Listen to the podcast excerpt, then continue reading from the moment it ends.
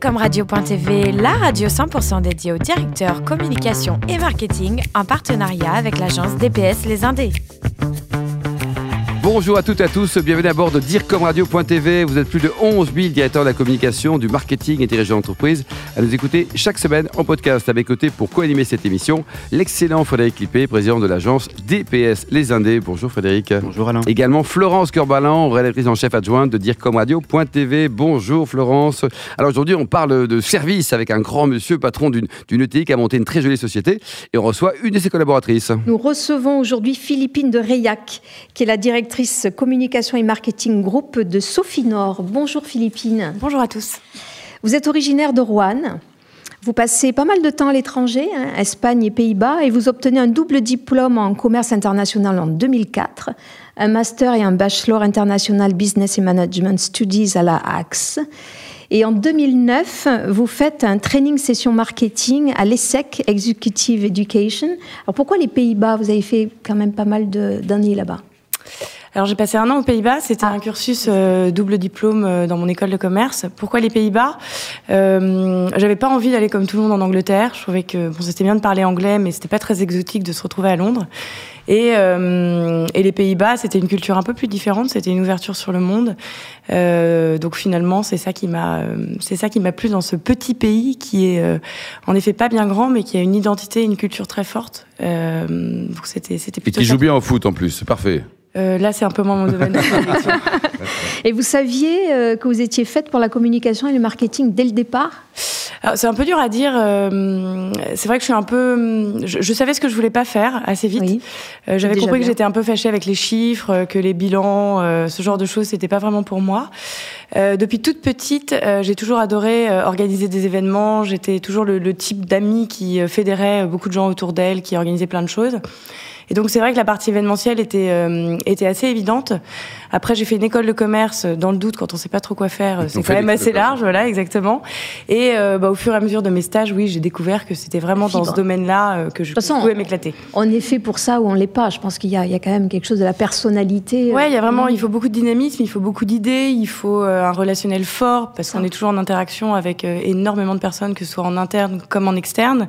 Il faut un grand, une grande capacité d'écoute, d'adaptation. Donc c'est vrai que euh, assez vite, moi, je me suis sentie très à l'aise dans ce domaine-là. Et en rentrant des Pays-Bas, vous faites votre premier stage chez Devoteam qui vous portera chance puisque vous y restez pendant sept ans au service communication et marketing. Qu'est-ce que vous avez appris là-bas? Tout. Hmm. Tout. Je sortais d'école, euh, j'étais encore un, bébé professionnellement. Euh, je suis arrivée dans une boîte familiale. C'est un petit petite ligne directrice peut-être dans ma vie professionnelle, euh, à un moment où le groupe explosait. Euh, beaucoup de croissance externe à l'international, euh, énormément de développement de nouvelles activités. Et donc moi, je me retrouve bras droit euh, du euh, DIRCOM et marketing de l'époque, euh, qui était un type, enfin qui est un type très sympa et qui m'a laissé une autonomie dans mon poste, qui m'a fait grandir à toute vitesse, à tel point que les choses allaient tellement bien que c'est vrai qu'au bout de, au bout de cinq ou six ans, j'avais appris énormément de choses, mais j'étais super bien dans cette boîte qui arrêtait pas d'évoluer, qui m'apportait toujours de, de nouveaux projets. Et donc, il m'a fallu un peu de temps pour me dire, allez, maintenant, sors de ta zone de confort, euh, va voir ailleurs ce qui se passe, t'es encore hyper jeune, t'as tout à apprendre et tu vas pas piquer la place de ton boss. Alors, justement, et enfin, vous êtes, euh, vous êtes laissé, excusez-moi, approché par Hudson, qui est une entreprise américaine implantée dans le monde entier, dans le secteur du recrutement, du coaching. Quelles étaient vos, vos fonctions? Bah, toujours un peu la même chose. J'étais euh, en charge de la communication et du marketing pour la France au démarrage. Euh, donc là, je change de secteur, je passe de l'IT, des ingénieurs euh, informaticiens euh, au monde des RH. Donc un, un, un, sujet, choc culturel quand même. Voilà, un choc culturel, mais mais un sujet passionnant. C'est vrai que quand on parle de compétences, quand on parle de talent, de, de recrutement, euh, de formation, euh, tout de suite on est, euh, on rentre beaucoup plus dans le vif du sujet. En tous les cas, c'est sûr que ça m'a été beaucoup plus simple qu'en arrivant chez Devoteam où tout est très technique. Hmm.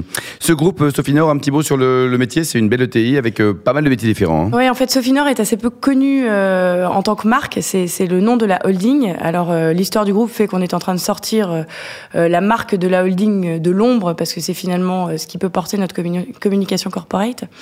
Sofinor, c'est un groupe de services B2B qui est né euh, des métiers de l'accueil, accueil en entreprise, accueil événementiel, pour se diversifier dans différents secteurs. Le succès du groupe a fait que de l'accueil, on s'est étendu vers d'autres euh, secteurs connexes, par exemple la sécurité. Souvent là où il y a une hôtesse d'accueil, il y a un agent de sécurité. Mmh. Donc on a une division qui qui fait tout ce qui est sécurité et, et sûreté aéroportuaire. Et puis de là, on a développé tout un type, tout, un panel de métiers qu'on appelle des métiers du facility management, qu'on propose aux entreprises et à tout acteur économique pour euh, faire en sorte de prendre en charge tout ce qui n'est pas cœur de métier. Euh, la gestion de l'environnement de travail, la gestion du courrier, la gestion... Donc en sous-traitance, tout ça Voilà, exactement. Frédéric Oui, alors je ne connaissais pas ou peu Sophie Nord. Voilà. Euh, donc, pensez-vous que Sophie Nord, finalement, ait besoin de communiquer, au moins en tant que marque employeur?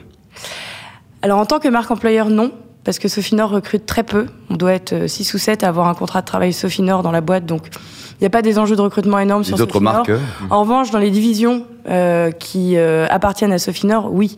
Euh, on recrute aujourd'hui, on fait plus de 50 000 contrats de travail par an. La réalité économique, chiffre d'affaires du groupe, hein, c'est On est proche du milliard. Pas loin on du devrait atteindre le milliard d'euros de chiffre d'affaires. Collaborateurs au total On est 26 000 dans le monde. On est implanté dans 25 pays en Europe, Moyen-Orient, Afrique du Nord petit peu les États-Unis, ça démarre.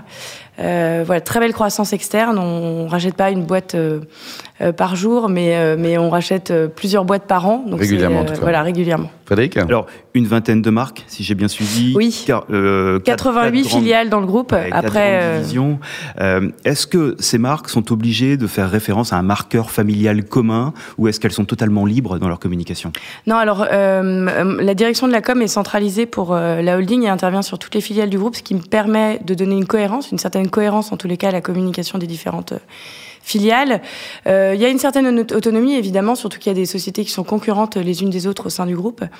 Euh, L'idée est quand même d'avoir un ADN commun. On a des valeurs qui sont euh, transmises par notre président et euh, qu'on essaye de faire vivre au quotidien. Euh, mais après, c'est sûr que quand vous avez deux sociétés qui se retrouvent sur le même appel d'offres, il faut bien à un moment donné qu'il y ait des, des, des, aspérités pour... Ça se parle un peu moins, là. Hein. Voilà. Il y a, y a des... normal. En COMEX, il y a parfois un peu d'ambiance. Frédéric? Oui. Alors, vos entreprises sont principalement des entreprises de services avec des collaborateurs placés euh, chez vos clients. Euh, comment gérez-vous l'attachement de vos collaborateurs à l'esprit du groupe? Très très Vous avez trois heures. Voilà, c'est ça, exactement. Euh, Aujourd'hui, euh, on utilise de plus en plus euh, le digital. Je vais pas vous surprendre. Paradoxalement, les réseaux sociaux sont devenus un lien assez fort entre nos collaborateurs et nos marques. donc on les, on, utilise, c'est un peu un, un, effet des, un effet dévié des réseaux sociaux parce que c'est pas du tout un outil de communication interne, mais ça nous permet de, de créer un certain attachement. Et puis, on développe évidemment euh, des intranets, des espaces collaborateurs, euh, des, euh, des groupes WhatsApp, pour essayer de d'aller un peu plus loin que le simple lien managérial, parce que souvent, nos, nos, nos ce qu'on appelle nos compte managers gèrent 300, 400 hôtes ou hôtesses d'accueil, par exemple. Donc, c'est un peu compliqué d'être sur le terrain au quotidien auprès de ces équipes. La RSE La RSE est un grand sujet. Alors, nous, nous sommes une boîte d'humains. Euh, notre notre premier engagement RSE, il est vraiment sur l'humain. On considère que euh, on est euh, par euh, toutes les tous les métiers qu'on porte et toutes les filiales du groupe un véritable ascenseur social, dans le sens où on fait on, on, on, fait venir des gens qui sont parfois un peu loin du marché de l'emploi. On leur apprend les codes professionnels, on leur donne euh, le, le, vernis nécessaire et la première connaissance de l'entreprise. Souvent, ils font un bout de chemin avec nous et puis euh, soit vont être euh, embauchés chez notre client, soit vont aller rebondir sur d'autres d'autres vies professionnelles. Euh, donc ça, c'est déjà un engagement très très fort. Et puis après, on est évidemment impliqué dans tout ce qui est formation, développement, euh, développement des compétences. donc c'est l'axe fort de notre de notre engagement RSE. Alors, on va continuer sur la RSE. Euh, vous avez des collaborateurs qui tous les jours se déplacent chez leurs clients. Mm -mm. C'est souvent la première source d'impact carbone dans les entreprises. Euh, Est-ce que vous réfléchissez à des systèmes de covoiturage ou à des systèmes en tout cas qui permettraient de diminuer votre impact carbone? Ou comme vous, à vélo oui, voilà, exactement. Le vélo, le vélo, c'est pratique à Paris. En revanche, c'est vrai qu'en province, c'est plus compliqué. Oui, 400 km, c'est compliqué. Ouais, voilà, faut, être, faut se lever un peu de bonne heure. Hein. Mm. Euh, la mobilité, euh, la mobilité est un sujet. En effet, on réfléchit à, à, avoir une offre mobilité qui puisse être la plus verte possible. Euh, et également, par exemple, c'est le cas déjà sur de gros événements. Quand on fait, par exemple, euh, l'accueil de maisons et objets, on organise bah, des groupes WhatsApp avec toutes les équipes pour faire en sorte de optimiser, voilà, mutualiser et faire du covoiturage. C'est en effet un sujet. Philippine, le plus haut métier du monde, c'est écrivain, journaliste ou directeur de la communication? Moi, Attention à la réponse. Ouais, moi, j'adore ce que je fais. je rêvais d'être écrivain petite. Il n'est pas trop tard. Il n'est pas trop tard. J'ai toute la vie. Jolie lettre d'amour au président. Hein Bonjour président. Oui, oui. Une augmentation par exemple. Je suis pas sûre que ce soit ce qu'on appelle une lettre d'amour, mais pourquoi pas. je dirais que cet écrivain, évidemment, mais, mais comme vous le dites, rien n'est rien n'est encore. La, la, vie est longue. Hmm. Alors côté voyage, vous avez adoré, vous adorez le Brésil. Ouais. On y est allé deux fois. Euh, on a découvert. Perso euh, ou boulot Perso. D'accord. Perso. Euh, pro, j'aimerais bien parce que je pense qu'il y a en effet énormément de choses à faire là-bas. Euh, une culture, euh, une culture qui est étonnante, qui est colorée, qui est joyeuse, qui est ouverte aux autres, des paysages magnifiques. et c'est vrai que j'y retournerai avec plaisir. Hum. Vous avez ramené aussi des, idées de recettes de cuisine, par exemple, la lotte de, Surtout de, de, de cocktails. Hein, de cocktails, Ah, pas, voilà. pas de poisson. si aussi un peu, mais Bon, c'est vrai que. d'accord. Et pour terminer, dernier livre lu, c'était quoi, Philippine C'était le dernier livre de Pierre de Villiers. Euh, c'est pas très fun, hein, mais euh, ouais. voilà, c'est une, une méthode de management. euh, je trouve que c'était euh, assez, assez, assez intéressant de revenir, de revenir aux bases. Bon, une note sur 20 de ce bouquin. Je mettrais un 17 sur 20.